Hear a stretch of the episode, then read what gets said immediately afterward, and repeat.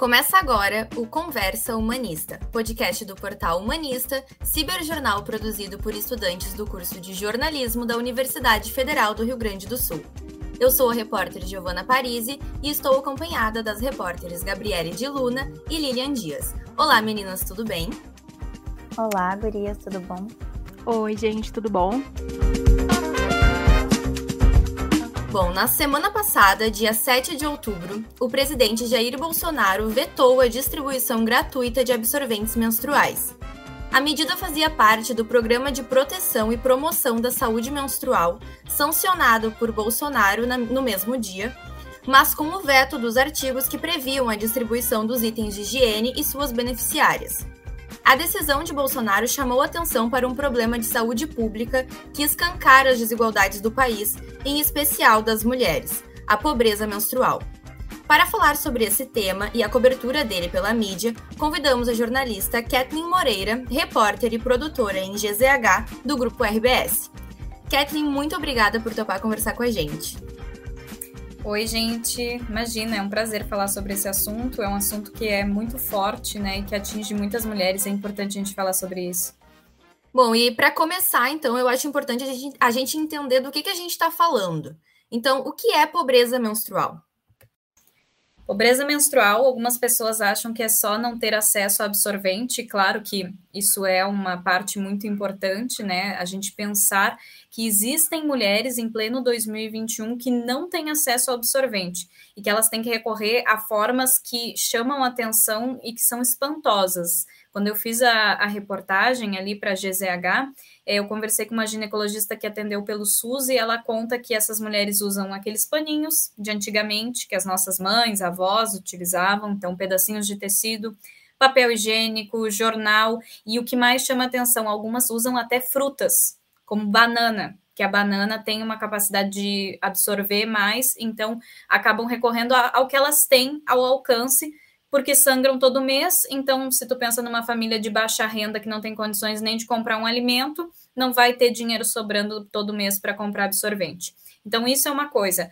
Mas a pobreza menstrual também vai além. Vai para famílias que não têm, por exemplo, encanamento de água, saneamento básico, então não tem infraestrutura em casa para menstruar com dignidade, não tem higiene para poder é, se cuidar todo mês e limpar esse sangue, né? Tem todo esse cuidado. Então, isso, e além de tudo, a questão da informação, porque a gente tem famílias que não têm acesso à informação, as mulheres às vezes menstruam, as meninas menstruam, e elas nem sabem direito o que, que é que está acontecendo com elas. Então, como tu exigir uh, um cuidado de meninas, de mulheres que não sabem direito o que está acontecendo, que não sabem que elas têm que higienizar bem esse paninho porque isso pode causar uma doença. E isso gera todo um problema de saúde pública. Então, vai muito mais além de só não ter absorvente. Né?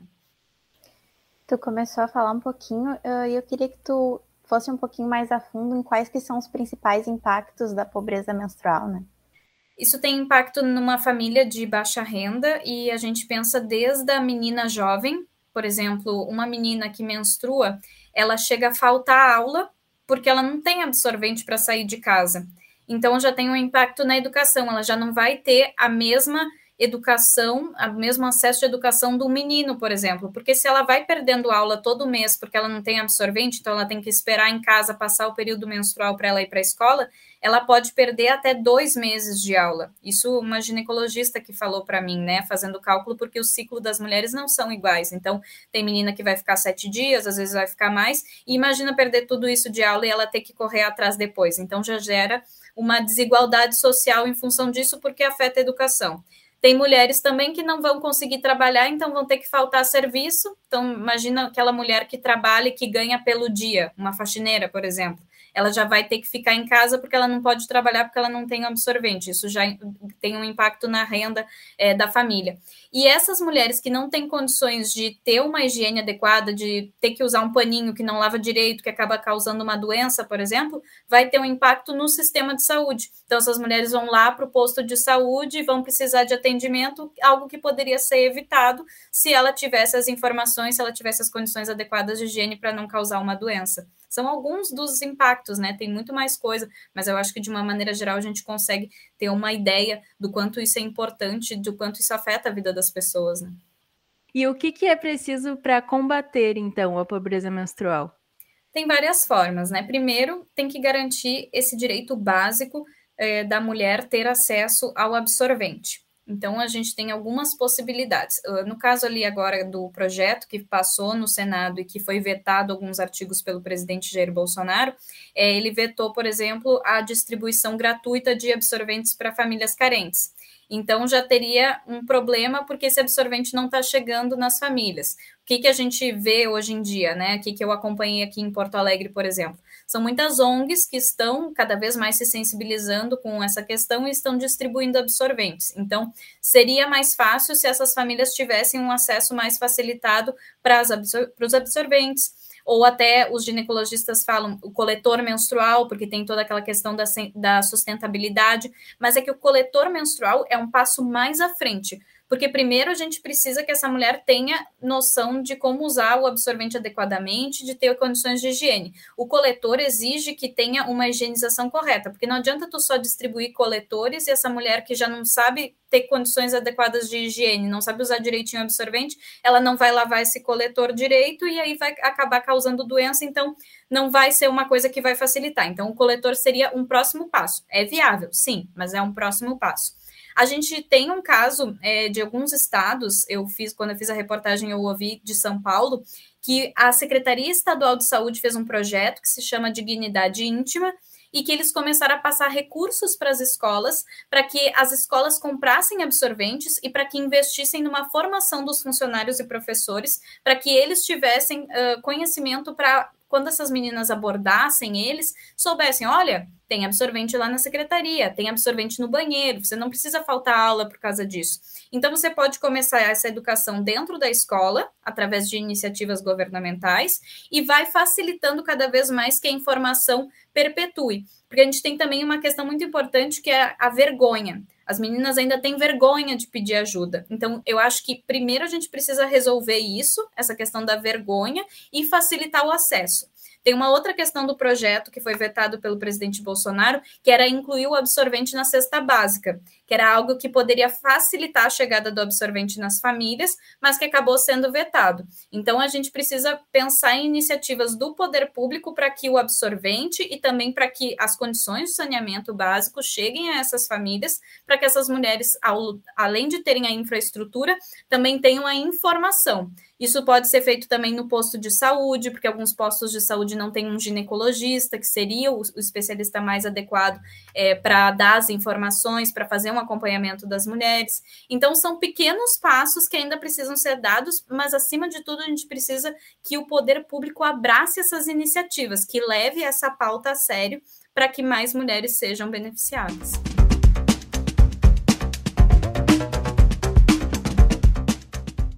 Então, entrando nessa questão do, do veto e do projeto, eu queria saber, assim, o trecho vetado pelo presidente faz parte do Programa de Proteção e Promoção da Saúde Menstrual, que uhum. foi sancionado com esses vetos. Então, a gente quer saber um pouquinho mais o que, que é esse programa e queria que tu continuasse, já que tu falou já um pouquinho, o que, que foi vetado. Isso. É, o que, que previa esse programa e que o programa passou, né? Mas pelo que eu dei uma lida assim no, na legislação, é, o que passou é campanhas de conscientização, que a saúde da mulher seja levada em consideração, mas me parece que a, a preocupação e as iniciativas ficaram muito mais em âmbito estadual e até municipal do que em âmbito do governo federal. Então, o, os trechos que foram vetados, que causou uma grande polêmica e uma grande revolta, era pela questão da distribuição gratuita de absorventes é, para meninas carentes, para mulheres que estão em penitenciárias, mulheres que estão em vulnerabilidade social. Então, isso foi vetado. E qual é o argumento do presidente Bolsonaro? Que o programa, ali, o projeto, a proposta, não estava especificando é, da onde viriam esses recursos e que ele vetou porque ele disse que acabaria ocasionando um crime de responsabilidade, que ele aprovaria uma coisa que não teria a origem especificada de onde é o dinheiro. Quando eu fiz a reportagem, eu até falei com a, assessoria da senadora, que foi a relatora, né, quando essa proposta chegou no Senado, são muitos parlamentares que estão envolvidos nesse projeto, né, mas eu conversei com a assessoria ali, eles me explicaram um pouco mais, eles mesmos já falavam que os recursos viriam do SUS e também uh, de uma outra fonte que eu acho que é ligada à educação, agora se eu não me engano, mas eu, eu, não me lembro de cabeça. Mas eles tinham sim, eles já falavam da onde viriam esses recursos. Daí o, o, presidente argumentou isso e acabou ficando nessa revolta das pessoas, porque era um, um, ponto importante, né? A distribuição é uma é uma questão governamental, é uma questão de saúde pública, né? Então é isso que as pessoas ficaram revoltadas, porque esse era o grande foco do projeto, né? E, e, acabou ficando de fora. Então, agora o que foi aprovado é mais assim no sentido de campanhas de conscientização, algo que não está muito concreto, assim como que cada estado poderia fazer. Claro que a gente vê o caso ali de São Paulo, tem outros estados que estão aprovando lei, leis de distribuição de absorventes, mas não ficou muito claro como que o governo federal poderia fazer é, para melhorar essa situação, né, da pobreza menstrual. E como que tu avalia que o veto foi recebido pela sociedade? Ah, de uma maneira muito negativa, né? A gente vê, principalmente, eu estou em muito contato com ONGs que trabalham já com, com a distribuição de absorventes e que estão é, enfatizando cada vez mais nessa causa e, e, ficaram muito revoltadas e muito tristes, porque era um projeto que tinha uma grande expectativa. Até quando eu falava assim nos bastidores, é, com os senadores, com os deputados, é, eles tinham uma perspectiva muito otimista que o projeto ia passar. Mas, claro, quando vai para a sanção presidencial, aí tem sempre aquele, né? Será que vai? Será que não vai? É claro que agora eles podem derrubar o veto né, do, do presidente no Congresso, mas precisam de, um, de uma parcela considerável de votos para que isso aconteça mas foi recebido de uma maneira muito negativa, principalmente para essas pessoas, essas entidades é, que apoiam muito a causa das mulheres. É, se tinha uma expectativa de que a distribuição de absorventes por parte do governo federal, tendo algo em nível nacional, é, seria um, uma grande vitória para solucionar pelo menos um pouquinho essa questão da pobreza menstrual. Aqui no Rio Grande do Sul, eu fui atrás e a gente tem projeto na Assembleia Legislativa, é, conversei com a, com a assessoria da, da deputada Luciana Genro, tem, ela tem dois projetos que estão trancados, eles estão na CCJ, né, que é aquela primeira etapa uh, que os projetos precisam ir antes de seguir adiante. Então, um dos projetos já recebeu um parecer favorável, pelo menos na última apuração que eu tinha feito, né, e, e o outro estava aguardando. E como eram projetos parecidos, até tem projeto de um outro deputado que também está ali aguardando, eles precisam tudo passar junto para seguir adiante. Então, está empacado, né? Uh, a gente espera que a nível estadual a gente consiga ter também é, uma vitória nesse sentido para ter mais políticas públicas voltadas para as mulheres. E como que tu avalia a cobertura da mídia desse veto? Bom, eu fiz a reportagem antes, uh, eu já tinha interesse nesse assunto e eu já estava preparando esse especial. Eu fui é, até a Ilha do Pavão, e até é bem interessante a gente falar sobre isso, porque é uma realidade que choca, porque está muito pertinho de nós aqui em Porto Alegre.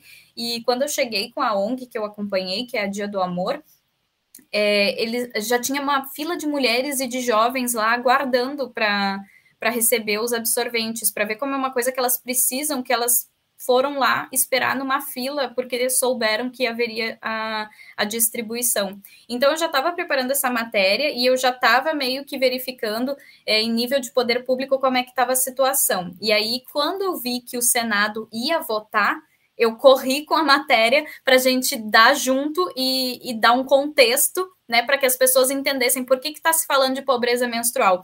E aí o timing foi excelente, assim, porque no momento que a gente passa, que teve a aprovação no Senado, a gente entrou com a matéria no dia seguinte e explicou para as pessoas o que, que era pobreza menstrual. E o assunto cresceu ainda mais quando teve o veto é, do presidente Bolsonaro. E a gente ficou muito feliz lá na Rádio Gaúcha, também Zero Hora, Diário Gaúcho, RBS TV, que foram os outros veículos que a reportagem entrou, é porque no momento que deu toda a polêmica, o nosso ouvinte, o nosso leitor, o nosso telespectador já sabia do que, que se estava falando. A gente já tinha apresentado aquele assunto, a gente já tinha mostrado rostos, inclusive, porque para mim, quando eu fiz a matéria, era muito importante não só explicar o que era pobreza menstrual, trazer dados, claro, para contextualizar que era um problema grave que atinge muitos brasileiros, mas ao mesmo tempo a gente mostrar que aquilo ali está perto de nós. Então eu mostrei adolescente falando, claro, né, com os devidos cuidados, a gente não identificou, a gente é, não mostrou a voz com muita clareza.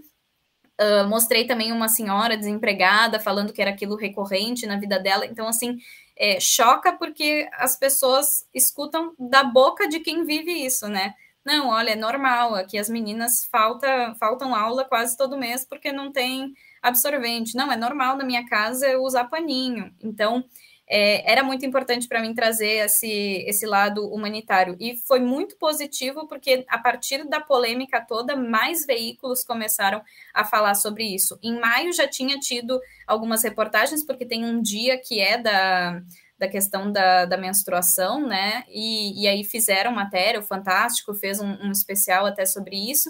E, e a gente, a nível de Rio Grande do Sul, trouxe uh, com essa minha matéria, eu sei que outros veículos também começaram a falar sobre o assunto. Eu acho que é muito importante cada vez mais, porque entre jornalistas, eu notei, quando eu estava comentando com alguns colegas o que, que eu estava fazendo, essa matéria, algumas pessoas do meio mesmo da comunicação não sabiam direito o que, que era pobreza menstrual.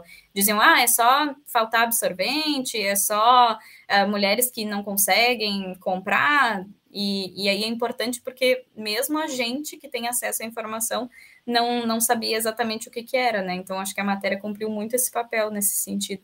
É bem interessante saber saber disso que ela já estava sendo produzida antes mesmo do veto, porque uh, até a pergunta que vai encerrar esse, esse episódio é justamente sobre isso, sobre a cobertura da pobreza menstrual para além do veto, né? Porque é um problema que já existe, que é muito grave, que atinge diretamente a vida de tantas mulheres e tem efeitos tão sérios, mas que uh, eu queria saber se tu acha suficiente a cobertura da mídia em, geral e como que a mídia poderia cobrir melhor isso e mostrar mais para as pessoas como esse problema atinge realmente tantas mulheres.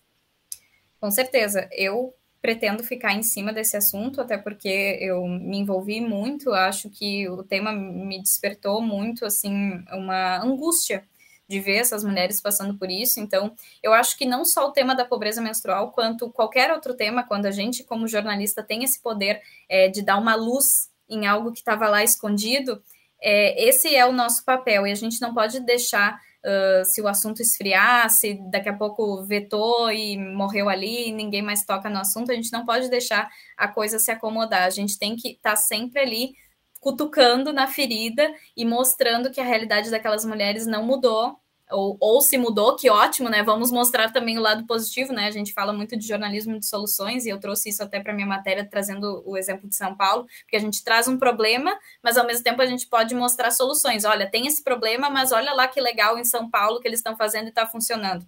Então, eu acho que a gente tem que seguir mostrando essa realidade e a gente tem que seguir também enaltecendo aquelas iniciativas que forem surgindo é, que forem positivas para mudar esse cenário. Mas a gente sabe, como jornalistas, né, que normalmente a gente vê a coisa se estendendo e o poder público não fazendo muito a respeito. Então, o nosso papel é esse: é dar voz para essas pessoas e seguir mostrando essa realidade até que algo possa ser mudado ou algo possa, pelo menos, ser atenuado. Né? Então, eu pretendo fazer isso, eu tenho certeza é, que lá é, no grupo RBS a gente também vai seguir nessa pauta não só comigo, mas com outros repórteres, e eu acredito que outros veículos da imprensa também, porque a gente vê uma movimentação muito grande das ONGs. Eu vejo ONGs assim que trabalhavam com outras coisas, que distribuíam alimentos ou trabalhavam com crianças, enfim, e estão agora arrecadando absorventes, porque isso parece que acendeu um alerta, as pessoas começaram a se dar conta que existe essa demanda, essa necessidade,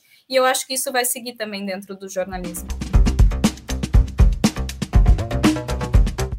Kathleen, muito obrigada pela participação no podcast. Com certeza elucidou muitas questões que a gente tinha sobre o assunto, que é tão importante, que diz respeito a direitos fundamentais das mulheres. E esse foi mais um episódio do Conversa Humanista. Eu sou Giovana e estive acompanhada das repórteres Gabriele e Lilian. O Conversa Humanista vai ao ar quinzenalmente e está disponível nas plataformas digitais SoundCloud e Spotify. O Portal Humanista também está no Facebook, no Instagram e no Twitter como arroba Portal Humanista. Até mais!